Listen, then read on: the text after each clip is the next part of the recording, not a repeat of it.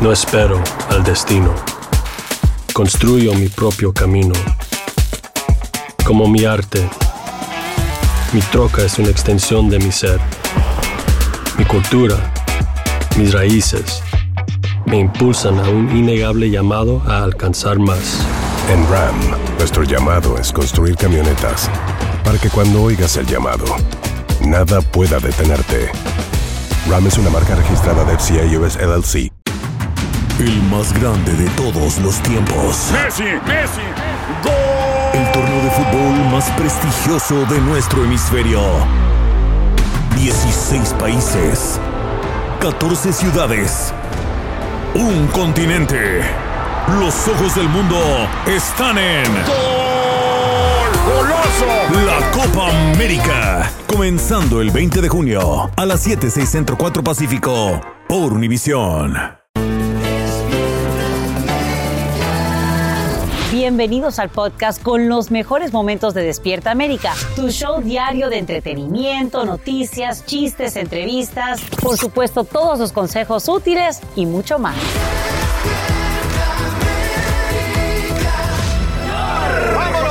Buenos días. especial. Gracias, compañeros. Pásele por aquí, buenos días, buenos días. Gracias por acompañarnos en Despierta América. Es un día muy, muy especial por eh, muchas razones. Así es. Bueno, primero celebramos el 5 de mayo, 5 la de mayo. batalla de Puebla, que orgullosamente le ganamos al ejército francés en México. Bueno, pero también el cumpleaños de nuestra Fran. Francis. Y bueno, justamente está en República Dominicana. Siéntese, compañeras, por favor. Ya ultimando los últimos detalles de la boda. Mi Por allá anda celebrando, ¿no? Ya nosotros tenemos las maletas empacadas, listas. De hecho, la mía está allá atrás en el camerino. Y bueno, más adelante también les vamos a estar dando más detalles de cómo marcha todo. ¿Y quieren más sorpresas? Bueno, nuestro Rauli, no lo ven aquí, no está celebrando con el mariachi, Míralo. pero está celebrando en otro lado. míralo. ¿Dónde andas, mi Raúl? ¡Viva México! Muchachos, good morning por la mañana. ¡Viva México! Y mira con quién estoy aquí, con Mickey Mouse. Y por supuesto con mi sobrino que se llama... Giovanni, ¿Dónde estamos, Giovanni? estamos en Walt Disneyland, oh, wait, Walt Disney World. Walt Disney World, que está celebrando sus 50 años. ¡Qué bueno! ¿Y en qué parque estamos? En Epcot, ¿Y qué vamos a descubrir hoy aquí? Guardians of the Galaxy Cosmic Rewind. Esto es, señores, en esta aventura que comienza ya. Así que vamos con ustedes, muchachos. Va a ser una mañana mágica, maravillosa, desde este parque tan especial. Mickey, can we hug you? Un abrazo.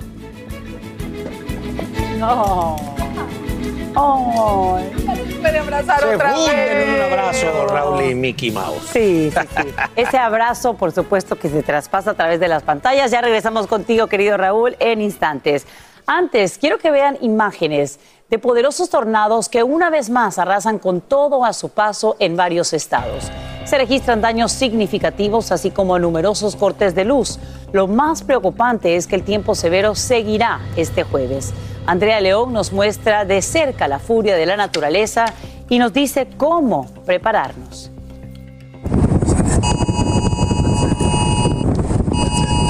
Estas increíbles imágenes muestran el momento exacto en el que un tornado arrasa un campo en el noroeste de Texas. Este tornado atravesó el condado de Ford cerca de la ciudad de Crowell. Afortunadamente, a pesar de haber atravesado los campos, no destruyó ninguna propiedad. También tocaron tierra y causaron daños en el estado de Oklahoma. Las autoridades locales reportaron daños generalizados en el condado de Seminole. Subjefe del condado informó que hubo varias personas atrapadas debido a los daños, pero que afortunadamente pudieron sacarlos. Dijo que no hay informes de personas heridas, pero que aún es temprano y agregó que el centro de Seminole podría haber sido el más afectado. Las autoridades planean sacar drones para evaluar la situación mientras varias familias permanecen sin energía eléctrica. En tanto, la ciudad de Andover, en Kansas, publicó estas imágenes de la cámara de seguridad ubicada en la parte superior del ayuntamiento que muestran el tornado arrasando la ciudad. Increíblemente, solo hubo pocos heridos a pesar de los daños generalizados en hogares y negocios. Las autoridades dijeron que el fenómeno afectó a al menos 100 estructuras.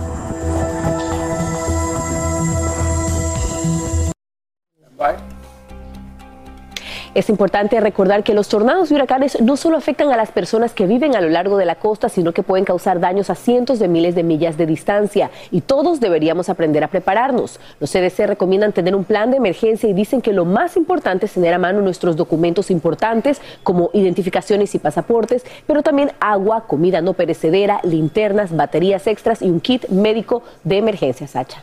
Y en instantes, Marielo Lea nos dice dónde se cierne precisamente el peligro. Hoy te agradecemos, Andrea León, por brindarnos estas imágenes y estas recomendaciones puntuales. Gracias. Miren, en horas de la noche levantan una valla alrededor de la Corte Suprema en la capital del país y los jueces cancelan apariciones públicas. Esto dos días después de filtrarse un borrador que amenaza revocar el derecho al aborto. El presidente Biden lo describe como una decisión radical y advierte que de ser definitiva afectaría otras libertades, como nos explica Edwin Pitti en vivo desde los predios del máximo tribunal. Adelante, Edwin, buenos días.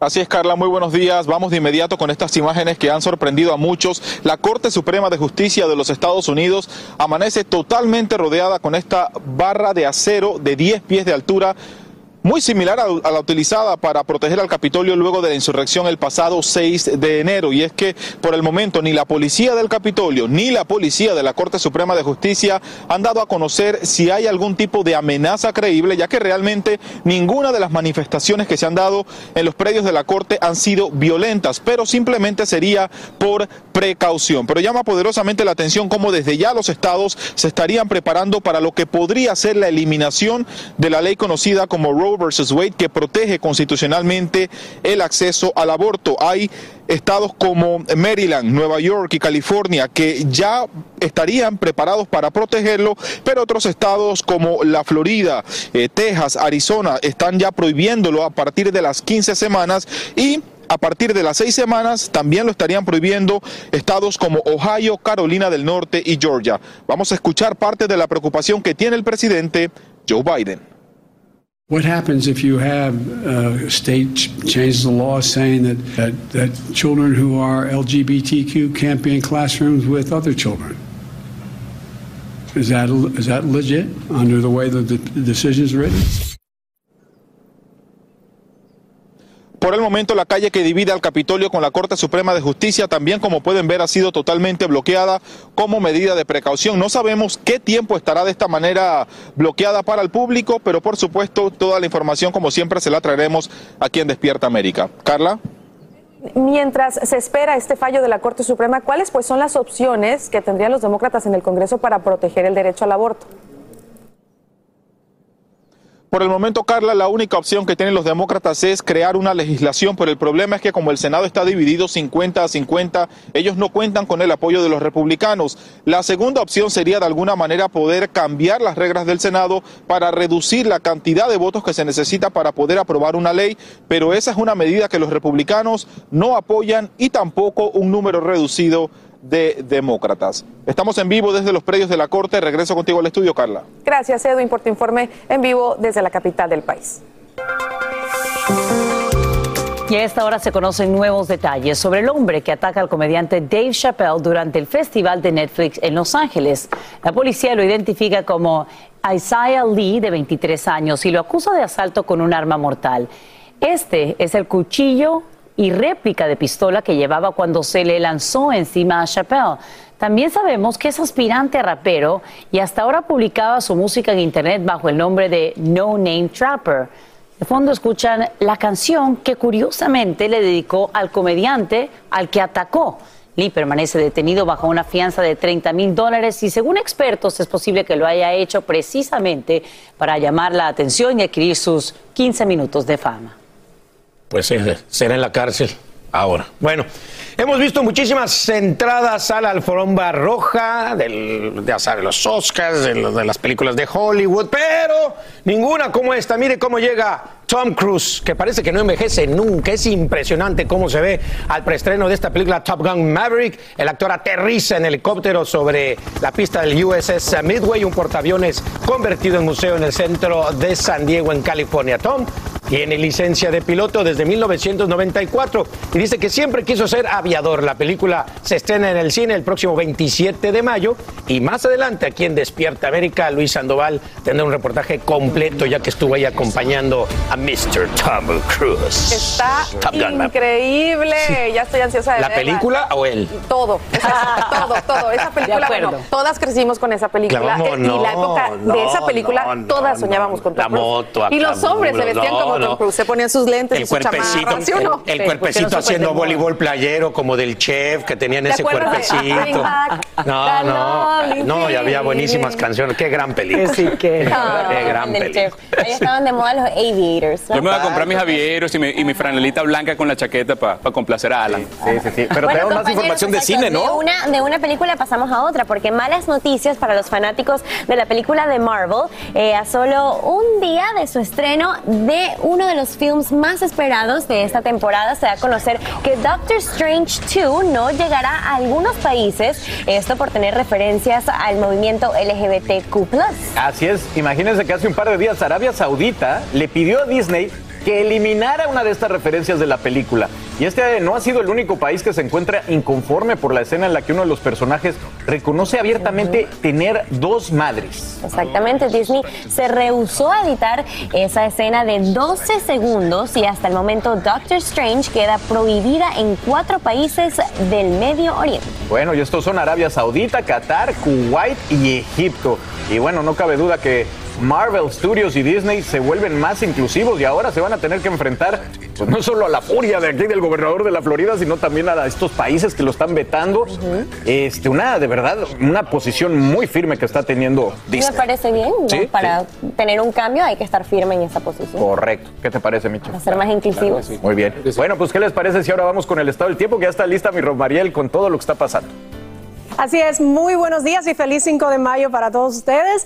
Pues les cuento que un día más la madre naturaleza pues azota con gran parte del país, en esta ocasión trayéndonos una ronda de tormentas. Como pueden ver en nuestro satélite radar, las últimas tres horas pues han estado muy activas en cuatro estados específicamente. Estamos hablando de Oklahoma, Arkansas, Kansas y también Missouri, los cuales pues el día de hoy, en las próximas 24 horas, podrían sufrir pues varios, varias amenazas, entre ellas el viento fuerte y además de esto también las inundaciones repentinas que son las que nos están preocupando en esta zona del país. Fíjense ustedes la potencia de estas tormentas que se encuentran justamente ocupando el centro de las planicies y que se va a mantener así por las próximas 24 horas, como les dije. Este es el tiempo, el riesgo de tiempo severo que tenemos en una amplia zona del país, va desde mínimo hasta moderado. El día de ayer, las últimas 24 horas fueron reportes eh, muy fuertes de viento, eh, de tornados, eh, también inundaciones repentinas en gran parte del país, como pueden ver aquí, y las amenazas continúan. ¿Por qué? Porque tenemos varias, varias situaciones que se pueden dar justamente. El reporte de tornados se eleva a 8. 8 tornados fueron reportados en las últimas 24 horas entre Oklahoma y Texas. Y las amenazas que tenemos para el día de hoy entienden eh, tornados generalizados, granizo de tamaño grande. De hecho, el día de ayer se reportó la caída de granizo del tamaño de una pelota de béisbol. Imagínense lo peligroso que es esto. También viento fuerte que podrían las ráfagas ascender a 70 millas por hora y las inundaciones localizadas en lugares puntuales. Así que si usted vive en una zona que es fácilmente inundable, pues eh, tome las medidas de precaución porque esto va a representar un problema durante las próximas horas. Continúen con más de Despierta América. Hacer tequila, Don Julio, es como escribir una carta de amor a México. Beber tequila, Don Julio, es como declarar ese amor al mundo entero. Don Julio es el tequila de lujo original, hecho con la misma pasión que recorre las raíces de nuestro país. Porque si no es por amor, ¿para qué? Consume responsablemente. Don Julio Tequila, 40% alcohol por volumen, 2020. Importado por Diageo Americas, New York, New York.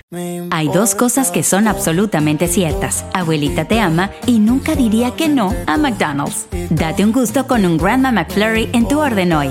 Es lo que abuela quisiera. Barapapapa. En McDonald's participantes por tiempo limitado. ¡Gabriel Soto! Tus artistas favoritos participan en este juego donde no pueden hacer ruido. Cero Ruido VIP, gran estreno. Domingo 9 de junio a las 7 por Univisión. Estás escuchando el podcast que te alegra la vida, el de Despierta América. Y esta mañana autoridades de salud advierten sobre un aumento en los contagios y admisiones hospitalarias por COVID-19. Uno de cada tres casos estaría asociado con una derivación altamente infecciosa de la subvariante BA.2 de Omicron. Esto mientras el país se acerca con rapidez al millón de fallecidos. Y algunos reportes indican que ya supera dicha cifra. Romy de Frías tiene los detalles en vivo desde Los Ángeles. Romy, y también hay aumentos precisamente ahí. Cuéntanos. Exactamente, Sasha, muy buenos días. Tenemos aumento aquí en Los Ángeles y en el resto de Estados Unidos y los CDC se están proyectando que en las próximas cuatro semanas podría haber un aumento drástico en los casos de COVID-19, en las hospitalizaciones y también muertes por coronavirus. Ellos están proyectando que en las próximas dos semanas, 5 mil muertes por COVID-19, afectando especialmente los estados de Nueva York, de Ohio y de Nueva Jersey, los cuales, bueno, han visto también un aumento muy drástico en el caso de COVID-19. Esto se debe precisamente a lo que tú mencionabas anteriormente, y es que se está viendo una subvariante de Omicron de la BA2. Esta subvariante es altamente contagiosa y es la responsable de uno de cada tres casos de COVID-19 actualmente en los Estados Unidos. Aquí en el condado de Los Ángeles, bueno, la doctora Bárbara Ferrer, directora del Departamento de Salud Pública, está sumamente preocupada con el aumento de los casos. Ella anunció que se ha visto un aumento de un 200% en el último mes en los casos de COVID-19 en el condado de Los Ángeles y esto lo hemos visto día con día que también trae consigo aumento de hospitalizaciones y de muertes. También eh, el secretario eh, de Estado, Blinken, eh, acabamos de ver el anuncio del Departamento de Estado que anunciaron que dio positivo a COVID-19. Él está completamente vacunado y ya recibió también la vacuna de refuerzo. Está en buen estado de salud, es lo que dicen las autoridades, y que no ha visto al presidente en los últimos días. Esto es muy importante. A pesar de eso, solamente el martes él había dado negativo a COVID-19. Eso es todo lo que te tengo por el momento. Regreso contigo, Sasha. Romy, y antes de despedirnos, en el marco de todo esto que nos cuentas, también se vive una pesadilla por COVID-19 en un crucero. ¿Qué está pasando? Y sí, Sasha, lo que vimos al principio de la pandemia, donde habíamos visto esas imágenes de los cruceros, donde los pasajeros no podían salir, se está repitiendo de alguna forma. En Seattle, un crucero de Carnival eh, reportó más de 100 pasajeros con COVID-19. Algunos de estos pasajeros ya están en el área de Seattle, están en cuarentena en algunos hoteles, eh, pero dicen que no recibieron el trato adecuado en el barco durante su infección de COVID-19. Incluso una pasajera dijo que su nombre fue publicado en un listado de personas infectadas con COVID-19. Así que es posible que se tenga que volver a utilizar las mascarillas y que las medidas regresen. Esa es toda la información que te tengo desde Los Ángeles, California. Romy de Frías, regreso contigo al estudio. Gracias, Romy, por brindarnos estos nuevos detalles en vivo. Y a esta hora llegan buenas y malas noticias para Alec Baldwin. Es que un juez federal desestima una demanda por difamación formulada en su contra por familiares de un infante de marina caído en Afganistán. El actor hizo una donación a la hermana del cabo Riley McCollum, pero luego la cuestionó por marchar en Washington, D.C. poco antes del asalto al Capitolio. Ahora los demandantes no se dan por vencidos y planean presentar su acción legal en otra corte. La calle está dura, todo está más caro y pronto pagaremos mucho más. Tal y como se anticipaba y como te contamos en Despierta América, la Reserva Federal aumenta la tasa de interés a corto plazo y esta vez en medio punto porcentual. Expertos explican que esta medida busca detener la inflación más alta en las últimas cuatro décadas. Y la consecuencia inmediata es que a ti y a mí nos costará más pedir un préstamo para una casa o un automóvil. Pero también hay noticias alentadoras en términos de tus ahorros. Pero Rojas nos explica lo que está pasando. Los altos costos de los productos básicos y la gasolina debido a la inflación ya están impidiendo a muchos tener actividades familiares. Lo que agarramos de trabajo solo para renta, comida, porque casi básicamente nos los ajusta mucho. Lidia Pacheco se transporta en bicicleta para ahorrar dinero. No sé hasta cuándo podamos soportar con estos precios, pero sí están muy altos. Lo que hace uno que se va a una otra tienda a ver si en otra tienda está más económica las cosas. La Reserva Federal aumentó medio punto porcentual al interés referencial o primario, el repunte más alto en dos décadas, mientras la inflación actual es la mayor de los últimos 40 años. Tenemos que reducir la inflación para mantener un periodo sostenido, condiciones laborables favorables, dijo el jefe de la Reserva Federal. La medida, aseguró, busca controlar el rápido aumento de los precios de los productos. Y es que el aumento de las tasas de interés limita aún más la capacidad de compra para los estadounidenses. El problema es que la Reserva Federal está actuando muy tarde. Desde el año pasado ya había evidencia que la inflación estaba subiendo y el problema que tiene ahora es que está subiendo los intereses para poder eh, eh, desacelerar la inflación. Y por eso los intereses ya están subiendo sobre el 5% en las hipotecas y eso puede generar una recesión. El efecto inmediato del aumento de interés causará que las hipotecas sean más costosas, los préstamos para autos también y los pagos de tarjeta de crédito también subirán. Yo pienso que no es justo porque eso es muy difícil, mucho más difícil para nosotros, que es todavía, aparte de que estamos pagando precios altos en toda la comida, estén cobrando todavía más. La Reserva Federal podría volver a aumentar los intereses en junio, cuando planea sostener una nueva reunión. En Washington, Pedro Rojas, Univisión. Hemos visto el ascenso de muchas estrellas del espectáculo, pero nunca del escenario donde actúan. Pues este histórico teatro de Broadway ahora está literalmente por encima del resto. El Palace, inaugurado en 1913, gracias a la tecnología se eleva ahora 30 pies en cuatro meses. Para ello, utilizan 34 postes hidráulicos capaces de levantar el edificio que pesa 14 millones de libras, liberando un espacio de 100 mil pies cuadrados a nivel de la calle. Fascinante lo que podemos hacer hoy en día con la tecnología. Y bien, Romario Lea está lista para darnos detalles del estado del tiempo, altas temperaturas que pues obviamente causan mucha preocupación para las regiones que enfrentan sequía. Cuéntanos. Muchísimas gracias, Sacha. Efectivamente, tenemos temperaturas que nos dicen como que nos vamos a brincar esta primavera ya y nos vamos directo para el verano, porque fíjense ustedes cómo están las temperaturas. En el rango alto de los 80 grados es lo que nos espera esta tarde en zonas como Miami, Atlanta, Houston y también eh, Dallas, un poco más bajas las temperaturas en 79, pero lo que nos llama mucho la atención es que justamente donde está la zona crítica de la sequía, están temperaturas 96 grados, que es el caso de Phoenix, y es lo que les espera durante la tarde de hoy. Fíjense la diferencia entre la porción sur del país y la porción norte. Estamos hablando de Boston a Nueva York con 68 grados, mientras en Miami tenemos 87. Y vamos a ver nuestro monitor de sequía que nos muestra justamente la zona que se encuentra bajo ese riesgo extremo. Este, esta zona que ven aquí con ese rojo intenso es justamente donde mayor peligro hay, porque es el peligro excepcional, calificado como excepcional, donde los incendios han sido difícil de controlar. Ahora bien, esto contrasta con un sistema de baja presión que se encuentra al centro de las planicies y el cual está trayendo ese tiempo inestable que nos va a traer pues eh, inundaciones repentinas, viento fuerte, viento dañino, además de la posible formación de tornados y la caída de granizo, que esto precisamente estará moviéndose hacia el este. ¿Hacia dónde llegará este sistema? Les cuento en unos minutos. Continúen con más. Estoy listo para lo que se viene en la Champions. Ay, papá. Dios mío, Vámonos señor. con el minuto. O sea, Esto es increíble. Conchi- perfecto para Conchi ti, que me pues. está viendo y escuchando. Juan Carlos, la vida entera. El Real Madrid parecía que estaba todo perdido con este gol, con este golazo. Lo vuelven Manchester a City. hacer. Tenían que meter dos, tenían que meter dos y faltando nada, nada. Meter el primero. Era una locura en el estadio Santiago Bernabéu y el dos.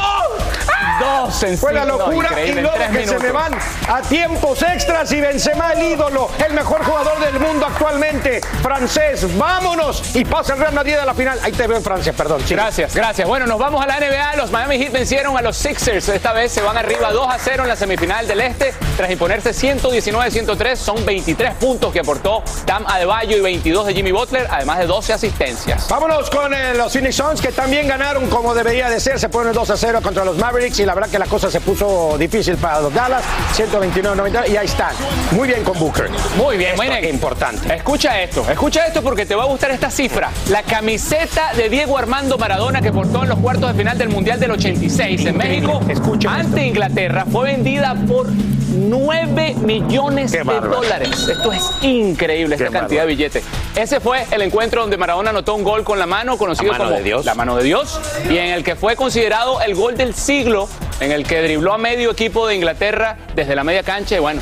No se dio a conocer el nombre del comprador, fueron 9 millones de dólares. Fíjense que hubo controversia, rápido la cuento. La, la- la- la hija de Maradona dice, no, esa playera no es la oficial, porque esa playera no es con la que metió los dos goles, porque los goles fueron en el segundo tiempo. Se la cambió en medio Hicieron- tiempo. y- exacto. Hicieron un análisis esta casa de subastas, identificaron que la camisa sí era en realidad la camisa que había usado en el segundo tiempo, que intercambió con el jugador inglés, que es el dueño de esa camiseta. Yo te digo, si voy a pagar 9 millones de dólares, Claro, me tienen que chequear hasta la etiqueta. Por pues, el sudor, sí ADN. que- oficial con la que metió esos dos golazos Diego Armando Maradona. No, estaban Qué esperando bárbaro. que fuera vendida como en cinco. Se vendió en Nueve nueve. Rompió el récord de Babe Ruth, ¿eh? Mucho Rompió el récord de Babe. Ruth. Sí, sí, sí, son cosas increíbles que pagan este Hacer tequila, Don Julio, es como escribir una carta de amor a México. Beber tequila, Don Julio, es como declarar ese amor al mundo entero. Don Julio es el tequila de lujo original, hecho con la misma pasión que recorre las raíces de nuestro país. Porque si no es por amor, ¿para qué? Consume responsablemente. Don Julio Tequila, 40% alcohol por volumen, 2020. Importado por Diageo Americas, New York, New York. When you buy a new house, you might say, Shut the front door. Winning. No, seriously. Shut the front door. We own this house now. but you actually need to say, Like a good neighbor, State Farm is there. That's right. The local State Farm agent is there to help you choose the coverage you need. Welcome to my crib.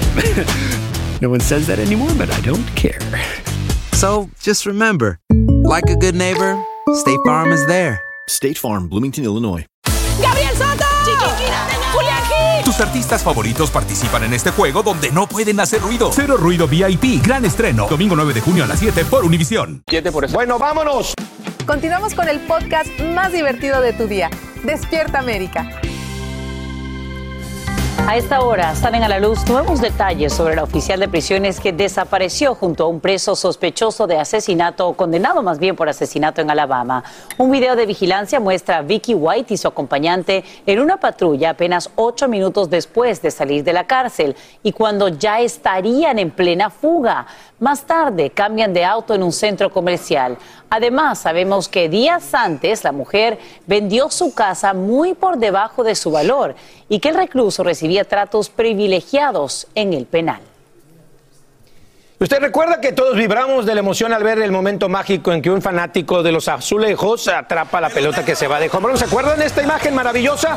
El fanático de los azulejos, este joven, agarra la pelota y se la da a un niño fanático de los New York Yankees. Esto se quedó ya para la historia. Ese abrazo y, y- llorar se quedó para la historia. Pero no quedó así, porque las cadenas de favores y de buenos gestos siguen. Los Yankees de Nueva York, ahora sabemos que el pequeño se llama Derek Rodríguez, es venezolano. Al final ambos salieron ganando porque fueron invitados al dogout de los Yankees de Nueva York y el gran Aaron Judge ahí está, se detuvo a conversar con Derek, también con el fanático de los, por supuesto de los azulejos, le regaló unos guantes, por supuesto firmó la pelota protagonista de esta historia de empatía, así que bueno, ahí está, se da uno cuenta que las cadenas siguen, siguen, siguen de emoción, de alegría y ahí está, lo que funde en un abrazo se convierte en una odisea para este pequeño Derek, que no me extrañaría si es fanático de los Yankees, que ha puesto Derek por Derek Jeter.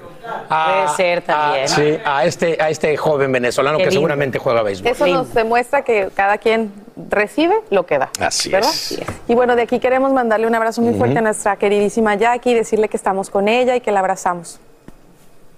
Así es, compañeros, porque es un difícil momento el que atraviesa nuestra querida Jackie Guerrido. Lamentablemente, su abuela, doña Eladia Cancelorta, Yaya, falleció trágicamente tras ser impactado por un vehículo de una conductora entretenida que la dejó arrollada a orillas de la carretera. Luego, la responsable aparentemente llamó a las autoridades. Jackie en una cuenta eh, de su Instagram, en una publicación, dice que Yaya era la mujer que le enseñó el valor de la familia, el amor a Dios y la pasión por el trabajo. Ayer Jackie y su familia dieron el último adiós y para ella su dolor tiene un propósito, es concientizar a las personas a no textear mientras manejen y si usted impacta a una persona, deténgase, deténgase y llame al 911 porque le puede salvar la vida a la persona y la suya propia también. Claro que sí. Nuestro corazón está contigo, Jackie. Te estamos mandando un fuerte abrazo en estos momentos tan difíciles. De verdad que sí te queremos, mi Jackie. Hace instantes, Elon Musk confirma que al menos 18 inversores se comprometen a aportar un capital de 7 mil millones de dólares que ayudarían a financiar la compra de Twitter. La medida se produce luego que el hombre más rico del mundo viera reducir su margen de préstamos en un 50% de la cifra inicial anunciada. Además, Musk continuaría en conversaciones con los titulares de la red social a fin de que también contribuyan con acciones. Y esta mañana hay versiones contradictorias sobre el fallecimiento de una niña de ocho meses en Georgia. Nova Watley Trejo dormía en el asiento trasero del auto cuando su papá entró a una estación policial para un breve trámite, pero los agentes lo arrestaron. Ahora lo acusan de asesinato por no mencionar que su hija estaba encerrada en el carro. Sin embargo, la familia afirma que sí lo hizo y que los uniformados nunca quisieron escucharlo. Ya Otoniel está en manos del gobierno estadounidense. Te hablo del ex jefe del clan del Golfo, Darío Antonio Úsuga, quien en las últimas horas es extraditado desde Bogotá, Colombia, con más de una docena de vehículos blindados, helicópteros y una caravana armada. El capo se prepara para presentarse ante una corte de Nueva York, donde enfrentará cargos relacionados con el envío de toneladas de cocaína durante 20 años a través de Centroamérica. Y así reacciona el presidente de Colombia informarles que ha sido extraditado Dairo Antonio Úsuga, alias Otoniel. Este delincuente deberá seguir colaborando con las autoridades colombianas que lo requieran Recordemos que a principios de esta semana el narco vinculó a políticos, autoridades civiles y militares, asegurando que estaba completamente decidido a colaborar. Pero sorpresivamente el Consejo de Estado en Colombia rechaza la solicitud de las víctimas para que antes de irse aportara su versión y decide autorizar más bien su extradición no han tenido ningún éxito. Así lo afirma el gobierno de Ucrania ante los ataques de fuerzas rusas contra las regiones de Luhansk y Donetsk durante las últimas 24 horas. No obstante, autoridades reportan que al menos 25 civiles heridos en una ciudad ubicada en esa región. Según un informe del diario The New York Times, Estados Unidos le estaría otorgando información clave a Ucrania para apuntar y eliminar a generales rusos estabilizar el costo de la canasta básica y ayudar a familias afectadas por la inflación. Eso es lo que busca un plan que acaba de anunciar el presidente de México, Andrés Manuel López Obrador. El acuerdo con productores y comerciantes evitaría un aumento de precios, al menos de manera temporal. Pero la iniciativa ya enfrenta críticas. Eduardo Meléndez tiene las reacciones en vivo desde la capital mexicana. Eduardo, muy buenos días. Y a ver, ¿qué haces con esa bolsita roja?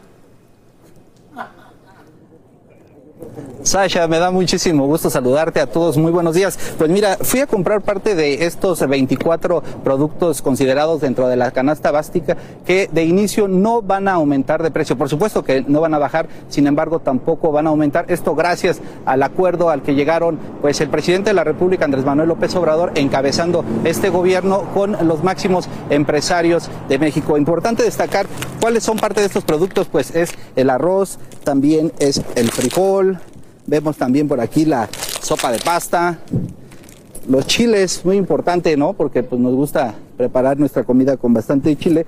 Y también, eh, pues el pan. Importante también informar, Sasha, que se encuentran algunas frutas como la naranja, también eh, la zanahoria, también hay bistec, también hay el pollo. Y todo esto para que es enfocado en los que menos tienen, pero sin duda alguna pues va a beneficiar al grueso de la población. Escuchemos cómo es que lo planteó el presidente Andrés Manuel López Obrador. Llamando a productores, a distribuidores, a comerciantes, a que lo hagamos de manera conjunta, sin medidas coercitivas. No se trata de control de precios, es un acuerdo, una alianza para eh, garantizar que la canasta básica de alimentos tenga un precio justo. Y ya lo decía Sasha, bueno, pues se enfrentó a algunas críticas, sobre todo de los partidos de oposición. Sin embargo, el grueso de la población y el empresariado pues están de acuerdo en este convenio. Es la información desde la Ciudad de México. Sasha. Eduardo Meléndez, te agradecemos por brindarnos estos detalles en vivo desde la capital mexicana. Vamos a continuar con más aquí en Despierta América. Hoy, 5 de mayo del Y vamos a hablar pues de, de, eso, del dinero, no nada más afecta a la canasta básica, pues de alguna manera en México y nuestros países, pero el verano está a la vuelta de la esquina y el precio de la gasolina, bueno, también sigue por las nubes, pero como aquí nos ocupamos de tu bolsillo, hoy te vamos a decir cómo puedes ahorrar con la ayuda de esto. Aplicaciones que pueden bajar a tu teléfono móvil. Y para saber cuáles son, nos vamos a enlazar con el experto en tecnología, Ariel Coro. Te doy los buenos días, Ariel. ¿Cómo estás? Gracias por acompañarnos. Aquí estoy con lo que nos va a ayudar de alguna manera con esos altos precios de la gasolina. Claro que sí, es muy importante utilizar la tecnología que ya tienes eh, contigo todo el tiempo, así que vamos a empezar. A ver, ¿qué es lo más importante que deben tomar en cuenta las familias para buscar ese alivio en la gasolina?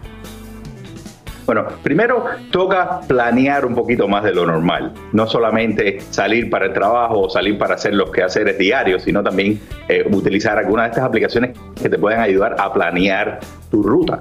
Eh, también es muy importante que tu vehículo esté en buenas condiciones y entre otras cosas que la presión de las gomas, de las llantas esté correcta, eso puede contribuir muchísimo a la economía de combustible. También si tienes, eh, estás guardando cosas en el, maletero, en el baúl, en el auto que tienen peso excesivo, remuévelo porque eso también te puede ayudar a economizar y por supuesto utilizar algunas aplicaciones que te pueden ayudar a comparar precios a través de la ruta y también distintos programas que te pueden ayudar a, con beneficios, como por ejemplo membresía a clubes de, de venta por mayor o membresía a las mismas eh, gasolineras que tienen aplicaciones que te ayudan a ahorrar de 5 o 10 centavos eh, por galón cada vez que estás llenando. Ahora hablemos de las rutas. ¿Cómo podemos, por ejemplo, encontrar esa mejor ruta? Bueno, es muy fácil. Sencillamente, cuando vas a salir, usa una aplicación como por ejemplo Road Trippers o el mismo Google Maps. Una muy popular eh, que yo uso cuando estoy dando los viajes largos es Waze. Eh, también está Gas Buddy y está también Roadside America. Así que son muchas aplicaciones que ya estás utilizando, pero sencillamente esa aplicación conoce lo que está pasando a través de la ruta, conoce si hay algún tipo de accidente o algún problema que esté enlenteciendo esa ruta y te va a a crear un camino más directo para que ahorres combustible. Perfecto, bueno, aquí tengo Waze, así que yo también eh, la, uso muchísimo. Ahora vámonos con esas eh, aplicaciones que son las más efectivas para encontrar la gasolina más barata. Bueno, eh, la más popular yo creo que es Gas Buddy. Uh -huh. Y esa, cada vez que hay una crisis de gasolina es la que sale, eh, pero ellos se mantienen todo el año dando estadísticas y mostrando los precios de las gasolinas. También está Gas Guru. El mismo Waze, cuando vas a buscar una dirección, uh -huh. eh, cuando abajo donde está la dirección, vas a ver el símbolo de la gasolinera y ahí te va a decir cuáles son las gasolineras que están a través de la ruta y puedes también eh, ponerlo por precio, de más barato a más caro, y también otras aplicaciones como Get Upside o a la misma aplicación de AAA te puede ayudar a ahorrar dinero a la gasolina. Buenísimo. Ahora, hablaste de las gomas, o sea, las llantas eh, y la presión del aire. ¿Cuáles son algunos de esos artículos o gadgets, por llamarlos así, que no deberían de faltarnos? Bueno, muy importante, antes del gadget, cuando tú abres la puerta del chofer, vas a encontrar una tablita abajo donde se cierra la puerta y ahí te va a decir cuál es la presión indicada de las gomas o de las llantas. Tienes que tener un medidor de presión. Por supuesto, yo no tengo nada normal, tengo un super medidor que tiene bomba de aire, pero imagínate, el, normal que tiene, que parece una plumita, funciona perfectamente bien. Ah, bueno, pues ahí lo tienen. Ese es el que, que la mayoría tendremos a, en el carro escondidito. Y mira, a veces ni lo usamos y es muy importante para ahorrar combustible. Gracias, mi querido Ariel, como siempre, por ayudarnos con el tema del dinerito y la tecnología. Un placer. Te mandamos un abrazo. Bueno, vámonos a celebrar la vida y a quien nació en un día como hoy, como nuestra Francisca. Este momento ya están listos nuestros compañeros. Ay, esto es tan emocionante eh, porque sí. Miami está a punto de coronarse como reina del automovilismo. Es que por primera vez su circuito urbano se convierte en sede del Grand Prix de Fórmula. Eso. Y bueno, las entradas se venden a precio de oro. En vivo nos vamos a conectar con Adriana Monsalve para que nos muestre la pista donde se medirán los mejores pilotos del mundo. Y entre esos mejores pilotos, varios hispanos como ¡Eh! Checo Pérez. Buenos días, ¡Vamos, Adriana. Checo! ¡Qué envidia! Buenos días, muchachos. Feliz de estar con ustedes esta mañana en la bellísima ciudad de Miami, la ciudad del sol. Estoy en las inmediaciones del Hard Rock Stadium, donde se llevará a cabo todo este fin de semana el Gran Premio de Miami. Es la novena ciudad en los Estados Unidos que tendrá un gran premio a lo largo de la historia entre la relación longeva que tiene la Fórmula 1 con eh, eh, los Estados Unidos. Y es que más de 60 gran premios han corrido en pistas de los Estados Unidos. Ha regresado, va a ser un fin de semana a toda velocidad. Ya los pilotos fueron presentados, han estado a lo largo de esta semana asistiendo a diferentes sitios porque Miami ha sido y se ha convertido en el epicentro del deporte. Fueron a visitar al Hit de Miami en las semifinales de la Conferencia del Este en los playoffs de la NBA. Max Verstappen, el campeón mundial, y su compañero, precisamente el mexicano Checo Pérez, estuvieron lanzando la primera bola en el juego de los Miami Marlins. Así que bueno, va a ser un fin de semana espectacular. Se esperan muchísimas celebridades. Maluma va a estar cantando y va a tener un concierto aquí el domingo, luego de la premiación del Gran Premio de Miami. Así que eh, va a ser un fin de semana a toda velocidad, donde va a ocurrir de todo. Va a estar DJ Tiesto, toda la ciudad de Miami se va a rendir a los pies de la máxima categoría del automovilismo y nosotros estaremos aquí, por supuesto, para contarles todos los detalles de esta máxima categoría que viene a traer una inyección económica gigante a la ciudad de Miami. Se espera que sea aún mayor de lo que significó el Super Bowl del 2020. Se esperan más de 300 mil aficionados entre turistas y entre personas que van a estar trabajando también en el Gran Premio de Miami, en el Autódromo Internacional de la Ciudad del Sol. Recordemos que es un contrato de 10 años, así que tendremos Fórmula 1 en Miami para rato, chicos. Súper emocionante, Adriana, y bien, como tú lo dices, los boletos eh, No, no, carísimos. al cielo, había hasta de 10 mil, 12 mil dólares por ahí por boleto. O sea que está impresionante. Y queremos ver todos al checo, ¿no? Ganar, por favor, Adriana. ¡Queremos podio! Pues va muy bien, va muy bien. Estaba tercero en la clasificación. Y vamos a echarle todas las porras, Adriana. Muchas gracias. Te mandamos un abrazo. Y mañana aquí en Despierta América una entrevista que hice con Max Verstappen, que va a estar increíble. Haciendo unas cosas que la vida, yo no sabía ni que existía ese deporte, tampoco Max, hablé con él, también él hizo este deporte que mañana se llaman Swamp Boogies. Ándale. Son como boogies que están en pantanos en la Florida. Y una cosa loquísima, y también son reaventados los pilotos. Wow. ¿eh? Sí, sí, son- Pero lo hiciste. Eh, mm, eh, eh, Ya sé por qué.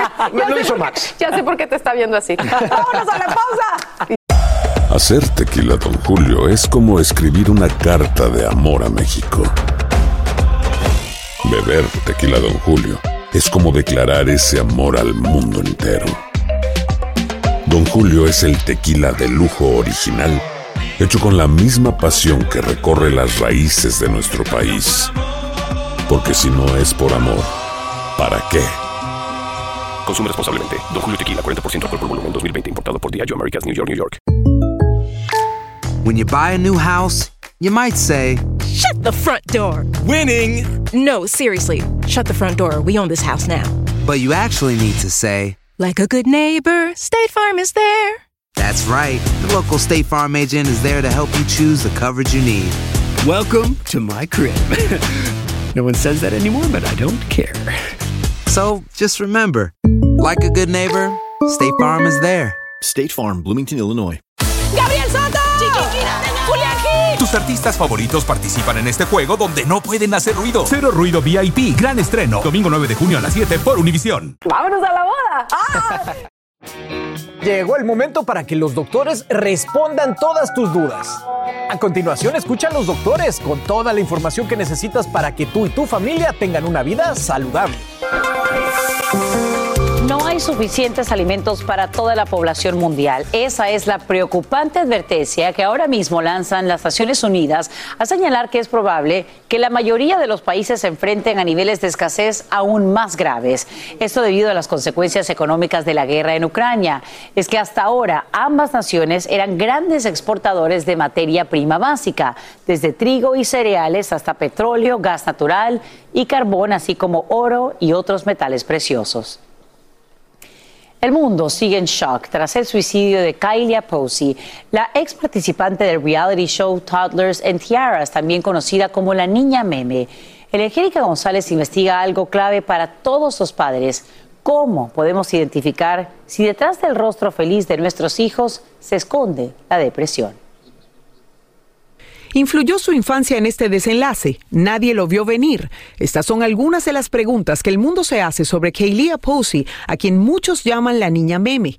Kaylia acababa de cumplir 16 y lo que su familia nos explica es por qué la joven decidió terminar con una vida que ellos mismos describen como brillante. El adolescente tiende a ser bastante impetuoso y todavía no ha desarrollado completamente el lóbulo frontal, que es aquel que nos hace razonar y tener el buen juicio. Y es ahí donde puede cometer un acto, sí, súbito, que no tenga remedio. Los detalles no se conocen, pero Keilia aparentemente solo tenía razones para ser feliz, a juzgar por sus fotografías. Los expertos recuerdan a ese enemigo silencioso que siempre está al acecho.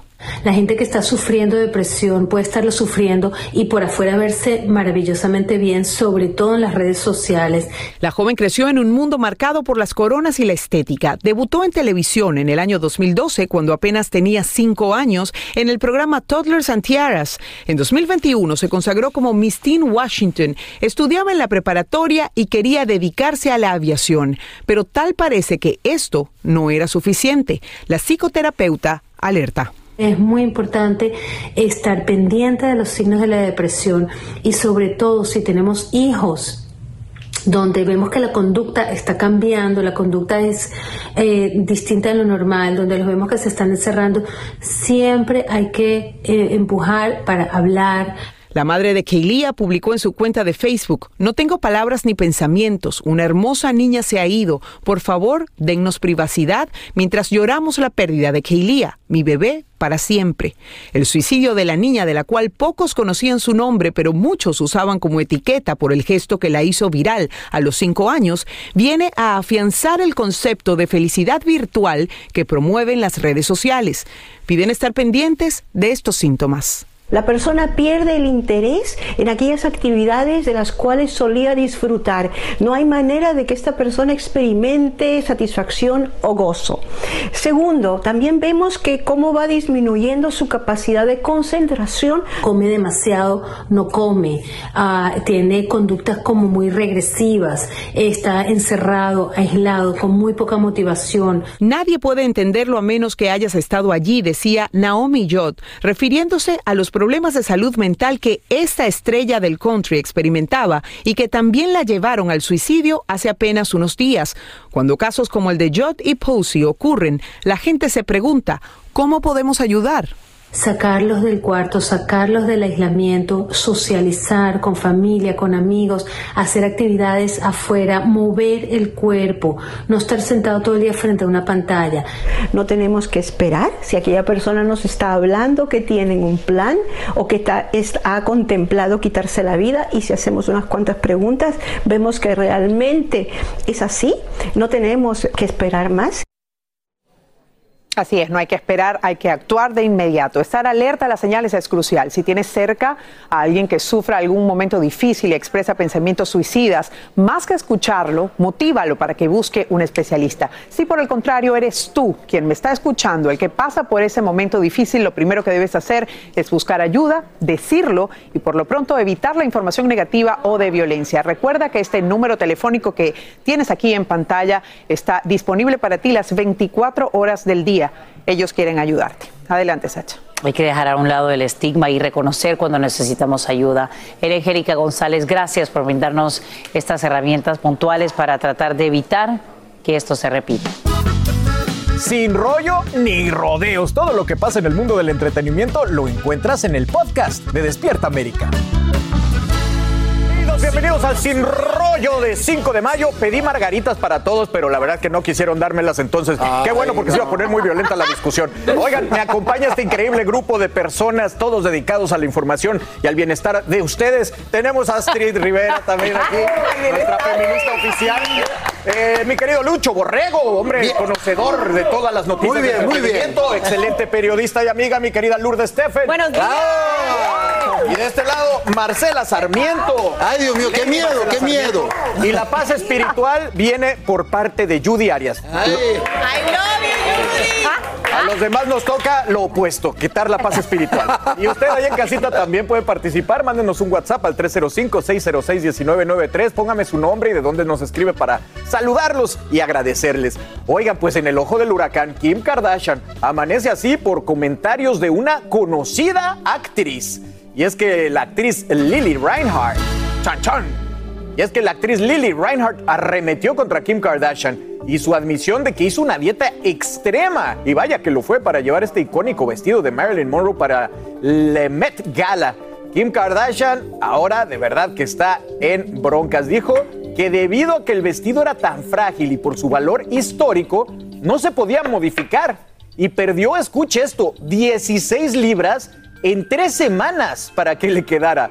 En capturas de su Insta Story del 3 de mayo, la actriz Lily Reinhardt habló, ahí lo están viendo sin pelos en la lengua, sobre lo que dijo la Kardashian. Dice, caminar en una alfombra roja y hacer una entrevista en la que dices lo hambriento que estás, ¿por qué no has comido carbohidratos en, los, ult- en el último mes? Todo para encajar en un maldito vestido. Tan mal, tan equivocado en miles de niveles. Admitir abiertamente que te mueres de hambre por el bien del Met Gala cuando sabes muy bien que millones de hombres y mujeres jóvenes te admiran y escuchan cada una de tus palabras. La ignorancia es repugnante de otro mundo. Dejen de apoyar a estas celebridades estúpidas y dañinas cuya imagen de entrada gira en torno a sus cuerpos.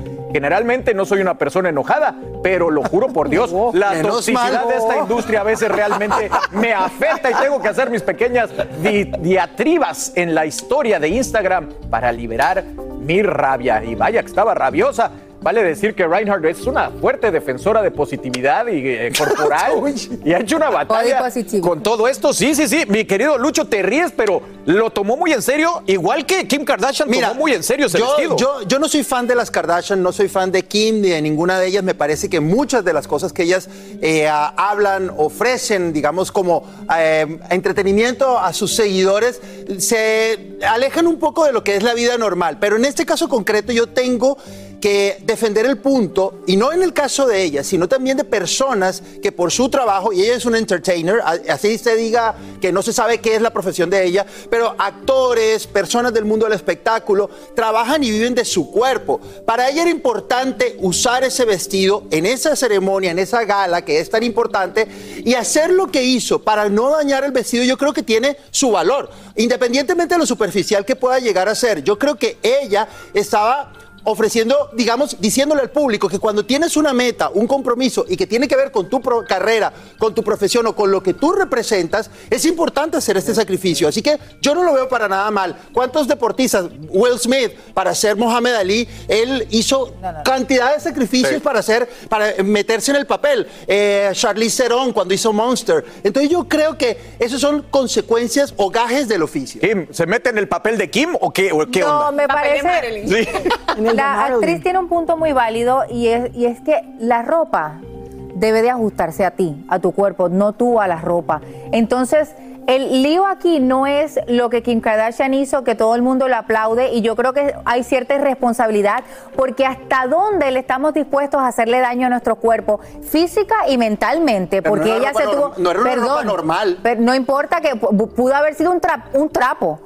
El lío aquí es el siguiente, es que Kim Kardashian le dice al mundo todo lo que hizo para bajar las 16 libras y luego cuando sale de Met Gala viene y coloca fotos en las redes sociales con pizza, con donas y ahí viene un atracón. Entonces le estás dando a entender al mundo y le estás dando un mensaje incorrecto también, porque en el lapso de un mes tú te privas de la comida, haces muchas cosas para bajar de peso y al otro día te das un atracón. Hay muchas personas allá afuera que padecen de algún tipo de enfermedad. eh, Anorexia. anorexia, bulimia, y eso la gente lo ve. Y yo sé que aunque puedan decirnos, si do- yo me dejo llevar por la vida de Kim Kardashian, yo estoy mal o lo que fuera, pero la influencia que tiene Kim Kardashian hoy día la ha hecho lo que es. Y hay gente que independientemente nosotros no querramos, sí van a hacer lo que ellas hacen porque la ven como un ejemplo, Y la las ven como se van a casar, algo, entonces ya algo- se vuelvo a seguir. para meterse en el vestido de novia y en la luna de miel se come todo lo que no se comieron. Es que es un doble discurso que todas las mujeres. No es un doble hacen. discurso. Cada persona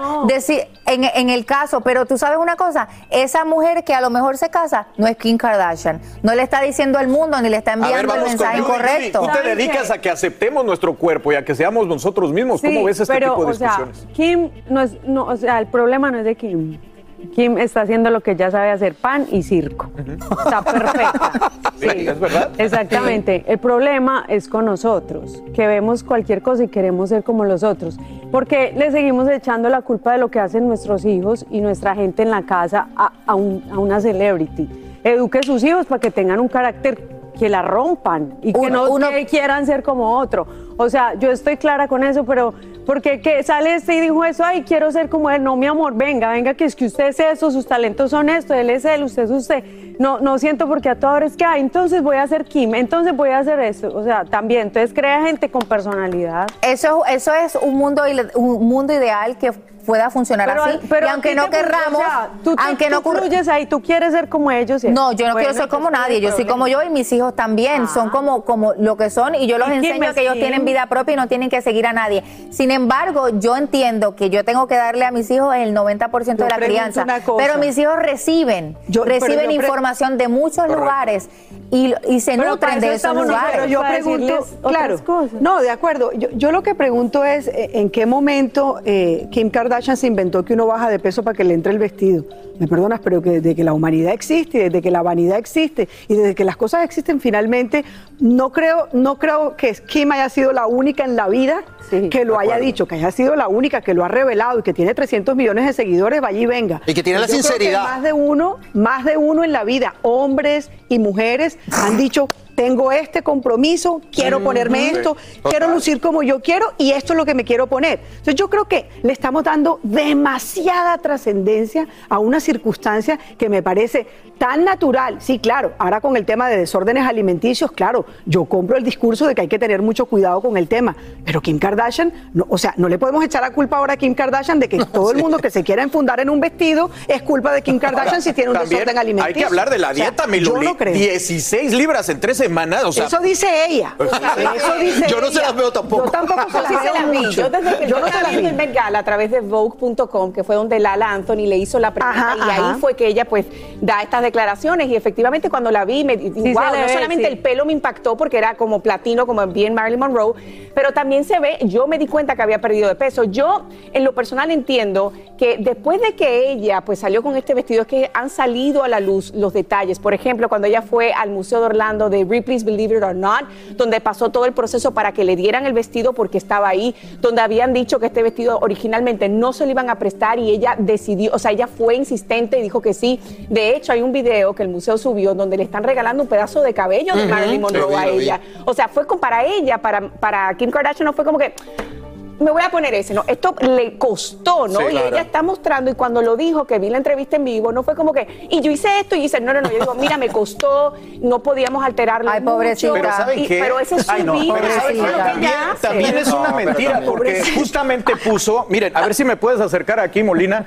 la foto, esta la tomé del video que puso en sus redes, si se alcanza a ver ahí, no le cierra el vestido de ninguna manera. Por eso yo Pero es que tú has visto a Marilyn, Marilyn y, y Claro, ella no te- yo pero mencioné pero- Tremendo Pero ella dijo, que hacer, o sea que hasta dijo- fue una mentira la no, no, no, un momento, no, porque una cosa es que el zipper se abra para que te lo puedan hacer como un lazo, que fue lo que ella hizo, y otra cosa es que tú alteres el vestido a los lados. acuerdo. O sea, yo entiendo eso, pero sí hay que tener bien claro que Kim Kardashian es una de las influencers más grandes, más importantes a nivel mundial, y todo lo que ella hace tiene una consecuencia, que yo veo que lo hizo para decirle a todo el mundo, no comas para que te sirva un vestido, no creo. No yo creo creo, que ella está tampoco. contando su trayectoria. Bueno, una experiencia que si la tuvo. ves- si tú ves la serie de Kim Kardashian, Ay, ella no. tira Yo no- yo yo lo que- lo que no- lo que no puedo es la doble moral. discúlpame. Yo. Cuando tú ves la serie de Kim Kardashian, ella hace mucha referencia a, a positivismo, a que quiero dejar un buen mensaje. A ver, gracias a Dios. Cuando yo Lourdes. una persona, espérese, pero déjeme terminar. Sí, yo sí. no le interrumpí a ninguno, ¿verdad? Gracias. Cuando yo le di, cuando ella dijo, eh, es verdad, cuando ella dijo, yo quiero que la primera persona que yo, las, personas que yo toque, sean, se- les dé algo cuando las deje. Entonces, tú no ves a una persona, por lo menos, lo que ella quiere proyectar, que lo controlan ella, obviamente, estamos claros, que ella siempre quiere mandar ese mensaje de positivismo. Y creo que esta muchacha, aunque ella dice, la actriz, que no quiso armar este show, siento que obviamente se ha desatado porque tal vez dijo lo que mucha gente sí piensa, pero sí hubo mucha gente que a mí me escribió Lourdes, pero que diga cómo lo hizo. Entonces, sí es verdad que hay una doble estándar de que te critico porque lo hiciste y lo pudiste hacer, pero Exacto, ¿cómo lo hiciste? exacto. El problema, el problema aquí es que lo que ella dice en su reality show, como tú dices, y lo que hace fuera no van en concordancia. Y Sí, cuando tú eres así, tú verdaderamente. Sí, no, porque, porque una tú. mujer que donde pone el ojo pone la bala y ella va a lo que quiere y sabe hacer Claro, porque es caprichosa, es pero no, no hay que yo- yo- aplaudir ese tipo de comportamientos porque puede tener efectos como lo, como lo A ver, acabas tú de no has decir. hecho, Astrid, tú no has hecho dieta para o especial para ponerte un vestido en un evento especial. No. Nunca. Ah, nunca sí. en tu vida. No, y ustedes en la mesa. no, nunca. O sea, porque yo creo que eso es natural y no somos Kardashian, señores. Bueno, me tengo que ir a la pausa. Pero te estoy siendo honesta, La verdad ¿no? es que se veía preciosa y creo que hizo historia con este vestido, así que Sí, sí, si la critica, pues no sé qué decirle. Oigan, vámonos porque aquí después de la pausa tenemos que hablar de esto, la reciente declaración de Amber contra su ex Johnny Depp, en este caso que tiene a muchos dudando, a otros apoyando, aquí lo discutiremos. Y la reina Leticia de España se hace viral por culpa de este vestido que ven aquí, en el momento en que entregó un premio a una mujer que, oh sorpresa, estaba vestida de reina o la reina de plebeya, no lo sé, lo discutimos al regresar, así que no se vayan. Y la cantante Yuridia causa también gran polémica tras hacer una presentación contagiada de COVID. Está en boca de todos, así que no se vayan. Seguimos hablando de todo entre cuates y sin rollo aquí en Despierta América. Ya volvemos.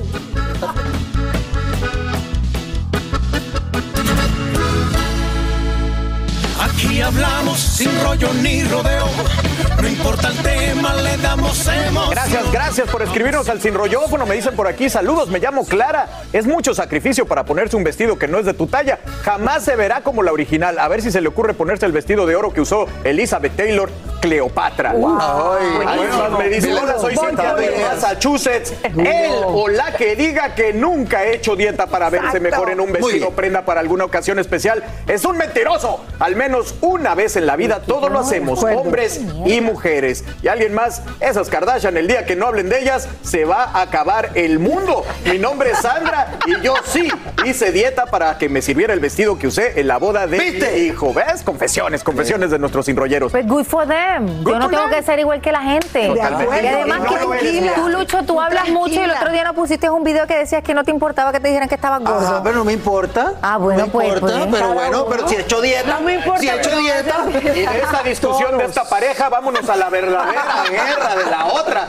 Porque Amber Heard testificó por primera vez ayer miércoles en el caso de difamación iniciado por su exmarido Johnny Depp. Y sus declaraciones como el tema están que arden.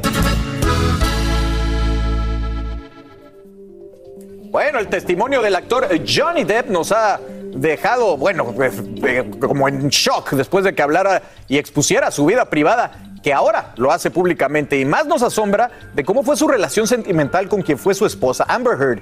Ella, quien está declarando ahora su parte en el juicio, nos ha dejado también a todos con la boca abierta. Escuchemos lo que dijo. It was that simple. Um, I, I just laughed because I thought he was joking. And slapped me across the face. And I laughed. I b- because I I didn't know what else to do. I thought this must be a joke. This must be a joke because I'm I didn't know what was going on. I just stared at him, kind of laughing still, thinking that he was going to start laughing too to tell me it was a joke, but he didn't.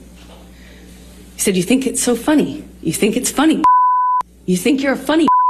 And he slapped me again. Like it was clear it wasn't a joke anymore. Oh, I didn't want to leave him. I didn't want this to be the reality. I didn't want to have the man I was in love with. I know you don't come back from that. You know, I'm not dumb. I, I know you can't hit a woman. I, you can't hit a man. You can't hit anyone. You can't just hit somebody because they. I knew there was no. I knew it was wrong, and I knew that I had to leave him. And that's what broke my heart because I didn't want to leave him. I thought if I got up out of that room, I'd leave the best thing that ever happened to me. And I started to notice the pattern of escalation where he'd throw glass or turn over a table. Then he would hit the wall, and then he'd hit the wall really close to my head. You know, like when I'm standing there, you know, just hit the wall, screaming at me. Um, but then he would um, disappear and get clean and sober, and he'd come back and tell me that he he was done drinking, he was over it, he was done, cleaned himself up, he had done it before, and he'd do it again. Wow, de verdad que para atacar palomitas y escuchar todo esto que es Así como de fue, película, literal, es literal fue así. Y bueno, ya la escucharon, dijo me abofeteó, dijo ¿crees que eso es gracioso? La insultó, aseguró que no sabía lo que estaba pasando, pero que se quedó perpleja y mirándole. Luli, esto es, eh, esto es una- un escándalo, cómo están destrozando su vida esta pareja. Bueno, definitivamente este juicio pues va a continuar probablemente hasta finales de mayo. Es la primera vez que vemos a Amber Heard sentada en el estrado siendo eh, cuestionada. Me llamó la atención muchísimas cosas. Primero, por ejemplo, el hecho de que la miró. O sea, no sé si se dan cuenta en el video, la parte que yo vi del video, que cuando fue el lado contrario, ella le tenía la clavada mirada a Johnny Depp durante cada vez que él estuvo exponiendo su, su versión de la historia. Sin embargo, cuando ella va, él ni la miraba, él la miraba a través del monitor. O sea, muchos que conocen lo que es el lenguaje físico entienden que eso es una señal de rechazo total. También, por otro lado, vi en las redes sociales los comentarios que ustedes tenían, que ustedes escribían, y no le creen.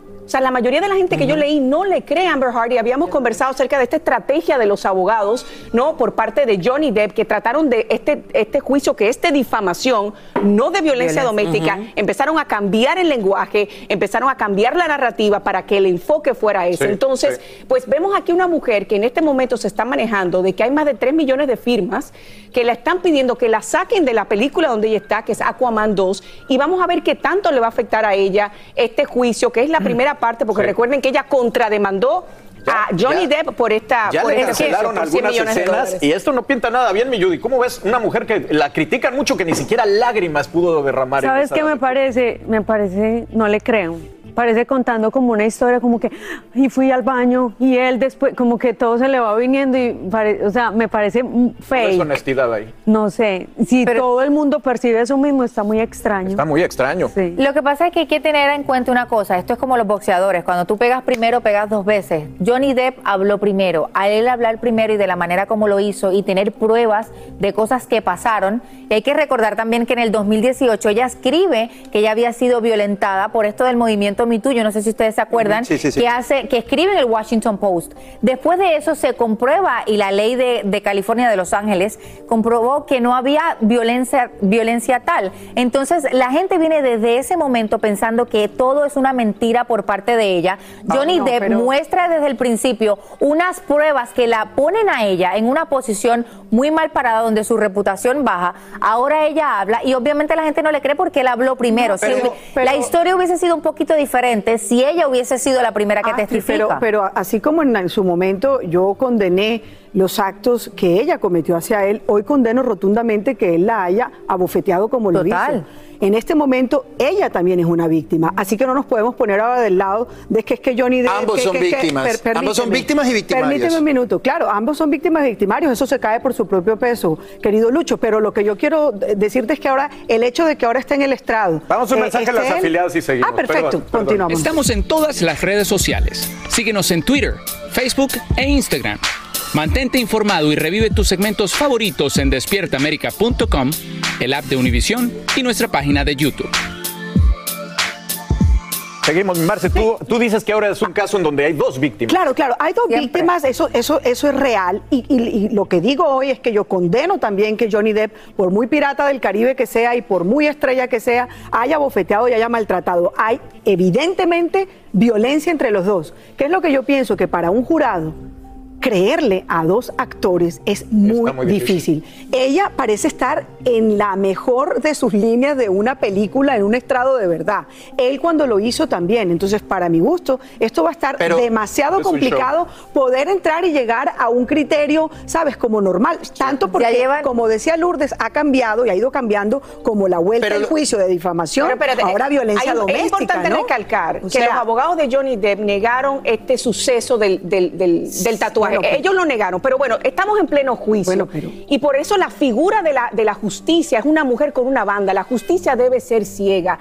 Ese jurado, y, y qué bueno que lo marcas, Marcela, porque qué difícil qué tiene que ser estar en esa situación. Pero al fin y al cabo, lo que yo, Y yo ambos entiendo tan que, famosos. señores, no conocemos, no conocemos las circunstancias de ella, no conocemos las circunstancias de él. Ahí, como dice la vida, Lourdes. hay tres verdades, la de él, la de ella y la que realmente pasó. Lourdes. Entonces, A ver, por yo espero que la justicia pues se haga sentir y que, y que se desencadene como debe desencadenarse. Yo en un principio, en un principio cuando empezó este juicio y me llamó mucho la atención que el que lo convocara fuera precisamente Johnny Depp. Claro, y yo decía, hay algo fríamente orquestado, porque recordemos, y lo hemos dicho también en esta mesa, que él no tenía un buen precedente con su matrimonio anterior con Vanessa Paradis, donde también hubo capítulos de violencia intrafamiliar, donde los mismos hijos que ellos tuvieron no han querido ir a testificar y ellos porque han vivido una realidad que definitivamente no le debe favorecer para Jo- a Johnny Depp. Pero cuando hemos visto el cúmulo de situaciones en este juicio que lo dijiste muy claro en el comienzo, esto es como de comer palomitas, porque el público que está yendo a estos estrados, es porque es público, es como si fuera una función de teatro, Sí, que son sí. más de 100 personas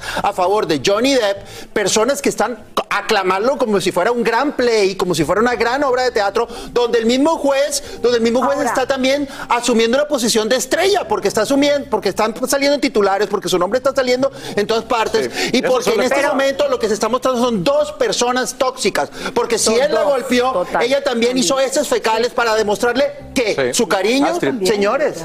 Aquí la- la- lo importante aquí va a ser la declaración que ya obviamente hace como una semana, hoy es el, el día número 15 de este juicio y se supone que duren como 15 días más, no, todavía no sabemos hasta cuándo ellos van a tener el mañana viernes, sábado y domingo libres y retoman el lunes para continuar.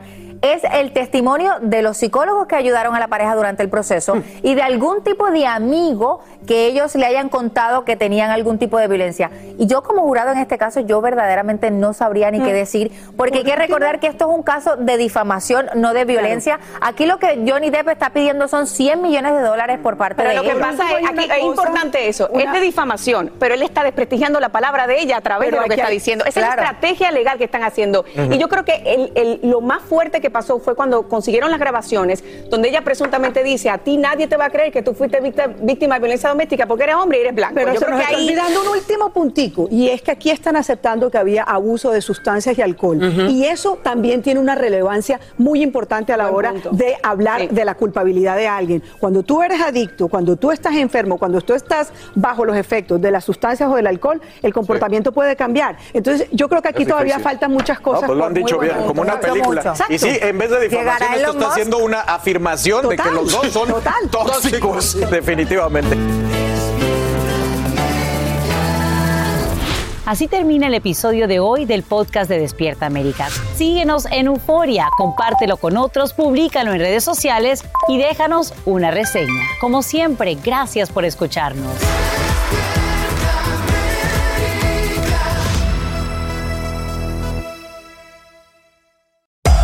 Hacer tequila, Don Julio, es como escribir una carta de amor a México. Beber tequila, Don Julio, es como declarar ese amor al mundo entero. Don Julio es el tequila de lujo original, hecho con la misma pasión que recorre las raíces de nuestro país. Porque si no es por amor, ¿para qué? Consume responsablemente. Don Julio Tequila, 40% alcohol por volumen, 2020. Importado por Diageo Americas, New York, New York. ¡Gabriel Soto! ¡Chiquinquirá! Esto es Cero Ruido VIP. Tus artistas favoritos participan en este juego donde no pueden hacer ruido. Yo soy bien competitivo. ¿Te habían invitado alguna vez a un programa a no hacer ruido? No. Te enfrentarás al ruidómetro con cientos de micrófonos que están listos para detectar hasta el más mínimo de tus movimientos. Hacer silencio te hará ganar miles de dólares. Cero Ruido VIP, gran estreno, el domingo 9 de junio a las 7 por Univisión.